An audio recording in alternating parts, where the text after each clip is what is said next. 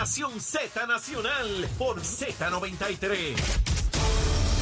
Buenos días, Puerto Rico. Soy Emanuel Pacheco Rivera informando para Nación Z Nacional en los titulares. El Contralor Electoral Walter Pérez dijo ayer miércoles que bajo los parámetros legales actuales influenciados en gran medida por la jurisprudencia federal, las prohibiciones a la coordinación de gastos entre distintos comités electorales son en práctica letra muerta, por lo que pidió a la legislatura trabajar con premura enmiendas a la ley 222 para el financiamiento de campañas para brindar algunas garras a la oficina del Contralor Electoral. Por otra parte, la delegada congresional Melinda Romero Donald y a través de su abogado Jerome Garfer, pidió a la Oficina de Ética Gubernamental la desestimación de la querella en su contra por no haber presentado su informe financiero ante esa dependencia. Por su parte, la portavoz de prensa de la Oficina de Ética Gubernamental dijo que el término para la entrega del informe, que culmina hoy jueves, se paralizó como la moción presentada por la representación legal de la delegada. En otras notas, el portavoz del Partido Popular Democrático en el Senado, Javier Aponte Dalmao, indicó que a principios de febrero el Senado podría comenzar la evaluación de los nombramientos que para entonces hayan completado la documentación requerida como parte del proceso de confirmación. En otras notas, la Policía de Puerto Rico junto al municipio de Bayamón y la Autoridad de Carreteras implementarán un plan de acción ante el cierre del puente atirantado en Naranjito, entre otras cosas consistirá en la asignación de agentes de la policía para el manejo del tránsito y así evitar la congestión vehicular. Además, se anunció que se realizarán mejoras a vías estatales que podrían utilizarse de forma alterna una vez cierren el acceso al puente el próximo 30 de enero. Hasta aquí los titulares, les informó Emanuel Pacheco Rivera. Yo les espero en mi próxima intervención aquí en Nación Z Nacional, que usted sintoniza por la emisora nacional de la salsa Z93. Él Leo Díaz. Que venimos bajando, mire, chévere, aceleradamente. Nación Z Nacional por la Z. Bueno, y aquí estamos, aquí estamos ya en la última media hora de programa con el senador Juan Oscar Morales por el distrito de San Juan. Juan, llegó la hora, el pueblo está esperando tu recomendación de almuerzo? ¿Qué es lo que hay? Cuéntame. Me voy a ir fuerte, Leo. Eh, a rayo, dale. Un arroz con gandinga. ¿Gandinga? Señor. Arroz con gandinga. Y unos guineitos por el lado. Eso, eso es. De campo, papá. Eso es, eso, es camión. Eso, es, camión. Así es. Con gandinga, mi Cerca de donde tú te criaste, allí la preparan riquísima. ¿De verdad? Sí. Allí en Capetillo. Allí en Capetillo. ¿Está hablando el obrero? Ay, soy yo, Dios mío. Ay, señor. Eso, oye, tú me has dado una idea tremenda hoy al mediodía. Le, echa, le echas un piquecito y ahí está. Y con gandinga. Oye, ¿sabes? Hace mucho tiempo que, bueno, probé, probé en Navidad una gandinguita. Este, pero a mí me encanta, ¿sabes? Buenísimo. Hay gente que no le gusta la gandinga, qué sé yo qué, pero a mí me, gusta la gandinga. Bueno, para estar en política a uno le tiene que gustar la gandinga. De todo, de todo hay que gustarle. Tiene que gustar la gandinga para estar en política. Leo, ahora me acordé. Un amigo tuyo y mío cumple años hoy. Está poniéndose viejito. ¿Quién? José Aponte Hernández. Oh, José cumpleaños. José, felicidades. Dios te bendiga. y que nos está escuchando allí. Un abrazo, un abrazo grande. Mira, besito en el cuti, José. José es mi hermano, ¿sabes? Muy bueno. Mi hermano. Eh, mi mentor y una de las personas que desde que inicié eh, mi caminar en, la legislatura eh, ha estado muy de cerca de mí dándome consejos. Así que, José José es una figura institucional en el movimiento estadista. Más allá de posiciones, tiene una entrega y un compromiso ideológico como eh, poco. Hay gente que aspira a posiciones y se va y viene y trabaja. José toda la vida, yo lo he conocido toda la vida como un luchador eh, y, con mucho sentido ideológico, siempre comprometido. está en todas partes. está en todo Puerto Rico. Viene de una familia excepcional oh. de servidores, yo los conozco, de servidores públicos de primera, personas de principio íntegro. Eh, su hermano Néstor Aponte, ese otro hermano. Gran representante. sí, fue nuestro portavoz. Era de tu tiempo. Sí, sí, sí. este, y de verdad, oye, ¿cómo que era de mi tiempo? ¿Dónde, de hace tiempo, pues usted fue ah, representante. que hace que estábamos allí. En el en 93, usted comenzó. Así que. Y ya Néstor Ha llovido, Leo, ha llovido. Bueno, siempre llueve, siempre llueve, más o menos siempre llueve. Bueno, a José, muchos años de vida, mucha salud, mucha salud. Un abrazo. Y besito en el cuti, papá. Te quiero. Mira, eh, Juan, finalmente está por concretarse, se, supone que voten hoy en la Autoridad de Energía Eléctrica en su junta por la nueva eh, alianza público-privada de generación. sector, para la generación. ¿Cuáles son tus expectativas? Ya hemos vivido un tiempo con Luma, hemos visto sus desarrollos, sus tropiezos, sus logros. Ahora vamos a esta segunda fase con la generación. Esto lo comenzó Ricardo Rosselló, es el gobernador que tuvo... Eh, Esa visión y la valentía eh, señor. para movernos aquí. Lo, lo, que, lo que otros habían reconocido que era un problema, pero nadie se había atrevido a darle frente a, un, a, lo que era la generación, que todos sabemos, Leo, vamos a, llamar las cosas por su nombre, que eh, no se hizo el trabajo que había que hacer. Y ahora. Las administraciones PNP y populares. De todas. De todas. Yo no voy a decir que solamente eran los otros. no, Nosotros, viendo que no no se hacían reparaciones, no se eh, mejoraban las infraestructuras de generación, pues cuando vino el huracán María fue que nos dimos cuenta supuestamente de que nuestro sistema estaba en total colapso. Y eh, Ricardo Rosselló, yo creo que fue tan pronto juramenta eh, y en el plan de gobierno de él ya lo tenía establecido. hace el anuncio de que íbamos en vías a eso, a, a privatizar. Y a mí me parece, ¿verdad?, que nosotros tenemos que empezar a reconocer que estas APP son eh, organizaciones que funcionan, Leo, y que lamentablemente hacen lo que nosotros como gobierno a veces estamos dificultados a, realizar de manera eficiente. Así que yo espero que estas APP eh, lleguen y que nosotros podamos eh, ofrecer un servicio como el pueblo de Puerto Rico se lo merece. Eso esperamos. Que se lo merece. Ah, que tenemos que mirar lo que hicimos con Luma, claro, y tenemos que aprender de esos errores y no, y no cometerlos con esta nueva negociación.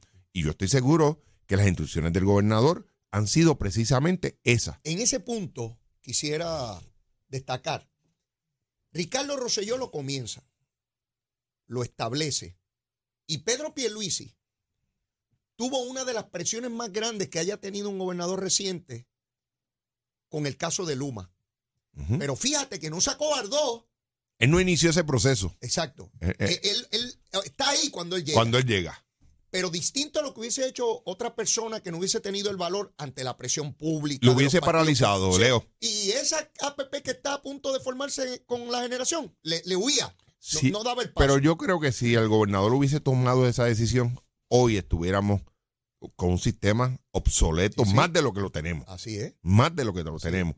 Eh, eh, y en ese sentido, yo creo que Pedro fue una persona visionaria y no importa si eso no lo comenzó él, lo comenzó eh, eh Ricky, después lo comenzó, lo continuó Wanda, él dio para adelante a, ese proceso.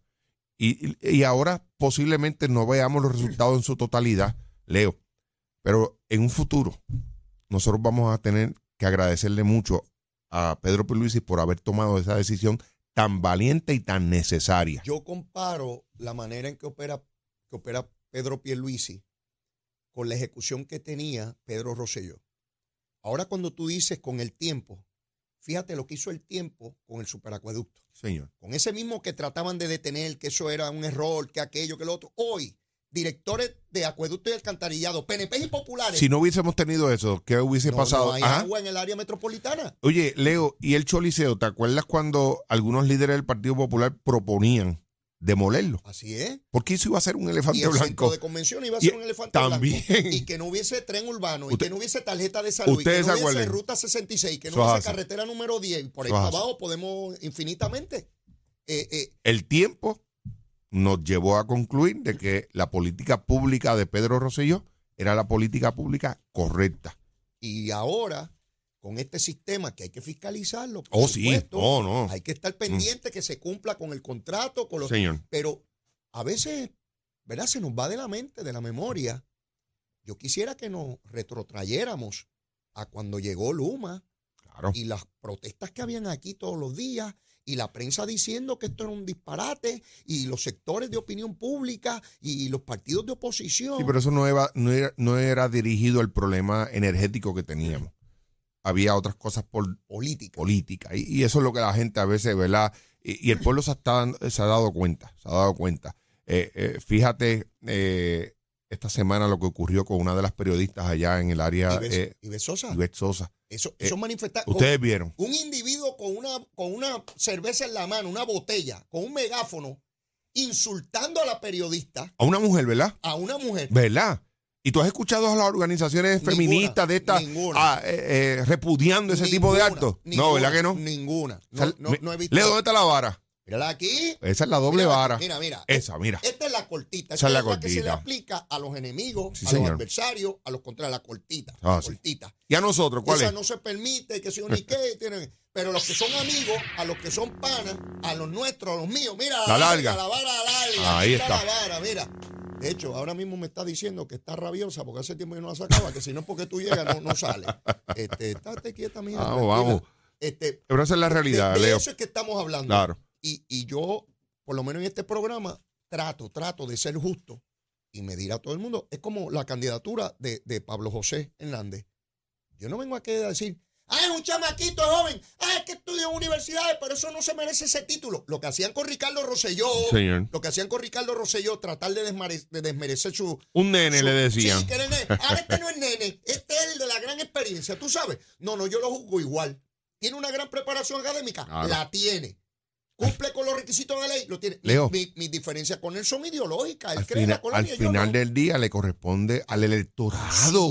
pero hay gente que no lo entiende todavía. al final del día el electorado tendrá que acudir y darle el voto de confianza o no darle el voto de confianza. Ya, esa es la democracia.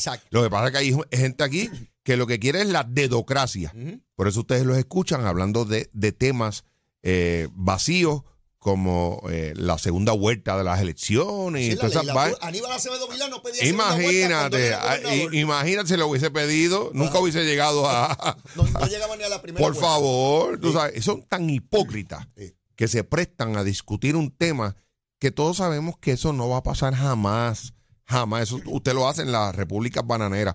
Y, y, y me da pena que mi amigo Connie se preste para ese tipo de situaciones. Está buscando un titular, tú sabes cómo es, salir en el periódico y que eh. hablen de Connie. de hecho, Connie lleva allí como 400 años, ¿verdad? Lleva cuando, se, cuando, se fundó el Capitolio. Eh, sí, sí, lleva, un montón. Bueno, a lo mejor quiere romperle récord. Un abrazo, Connie, sí, sí. Y Tony fue mi amigo, ¿sabes? igual, y mío. Yo le tengo mucho aprecio. Yo lo pelo aquí, toda la cosa, pero es mi pana. De hecho, en Navidad de ahora, una vecina hizo una fiesta en su casa y cuando estoy allí, Llega Connie, Connie, ¿qué tú haces aquí? No es amigo de ella. Y, bueno, la pasamos espectacular. Conocí a su señora esposa. Qué bien. Eh, una pareja extraordinaria. Así que a mi amigo Connie siempre mi abrazo y mi besito en el cuti, papá, para que no te me pongas celoso.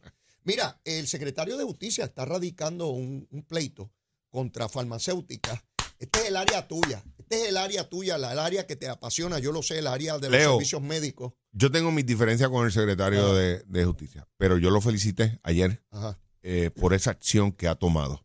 Esto se trata, Leo, para que el pueblo de Puerto Rico sepa, de que en los últimos, en el último año, las farmacéuticas junto con los PBM mm.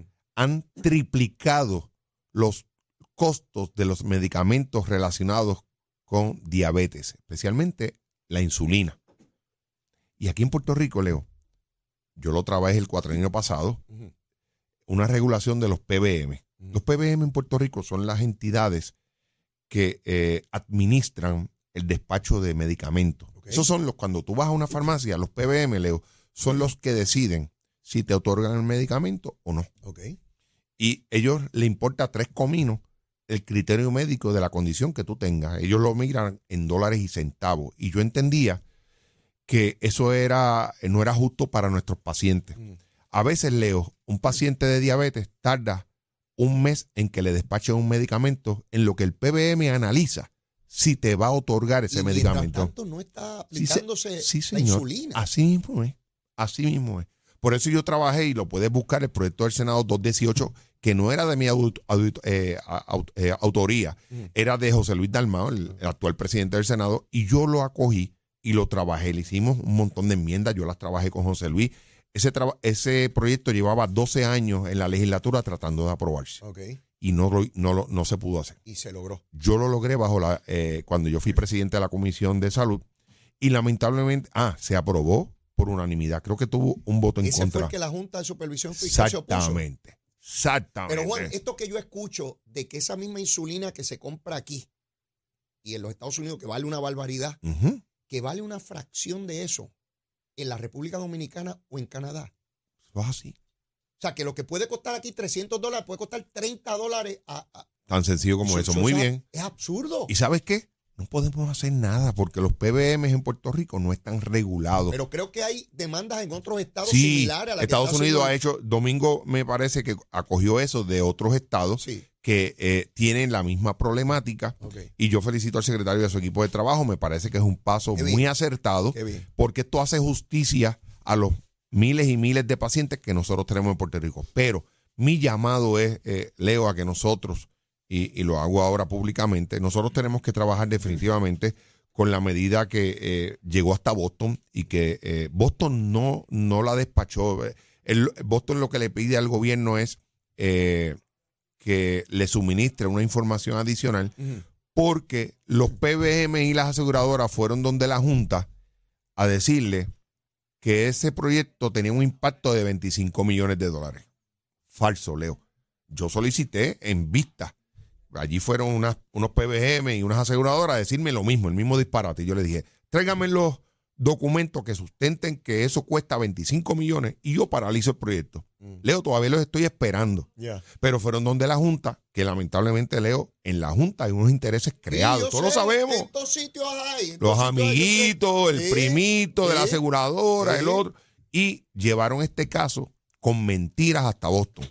Y le tengo que reconocer que tuvieron éxito. Así que esta demanda vamos a estar muy pendiente a ella.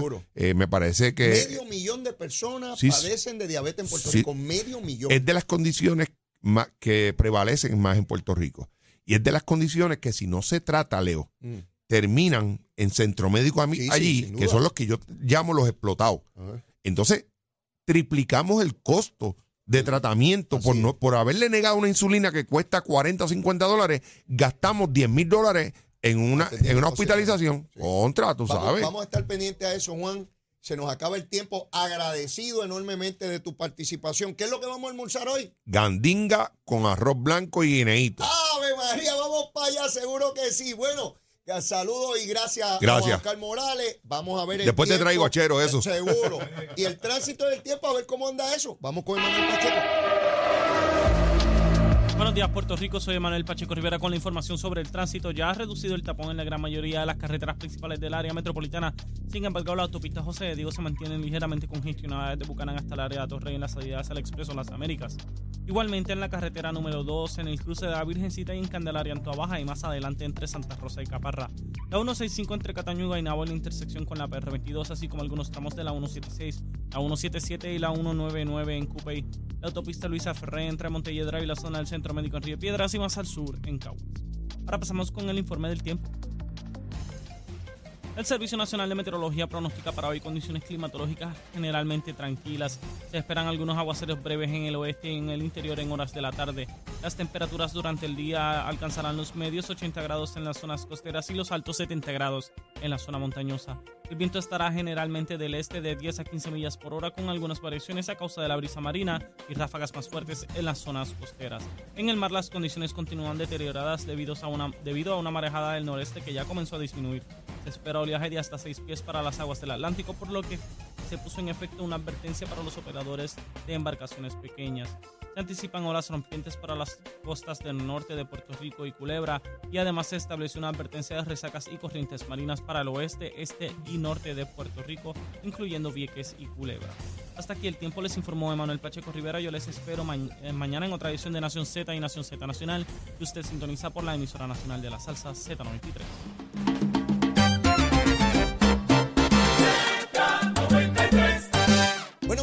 Y ya en los minutos finales, Héctor Lasalle, este puertorriqueño que fue nominado por la gobernadora de New York para presidir el Tribunal Supremo, lamentablemente no tuvo los votos en la comisión que atendía su nombramiento en el Senado de New York. Muy lamentable el que no se le diera paso a la confirmación de este puertorriqueño altamente preparado y cualificado para el puesto. Pero nada, hay que seguir adelante, hay que seguir luchando los puertorriqueños y seguir alcanzando posiciones tanto en el gobierno como en la empresa privada en todos los 50 estados de la nación, como ciudadanos americanos que somos, seguro que sí. Mire, yo no tengo tiempo para más, mire, seguro. Y si usted, mire la súplica, si usted todavía no me quiere, quiérame que soy bueno, mire, vamos para la fiesta de la Sanse, déjame decirlo bien de la Sanse. Y si ya me quiere, quiérame más, olvídese de eso. Vamos a querernos. Será hasta mañana. Besitos en el cutis para todos, ¿ah? Llévatela, chero. La Z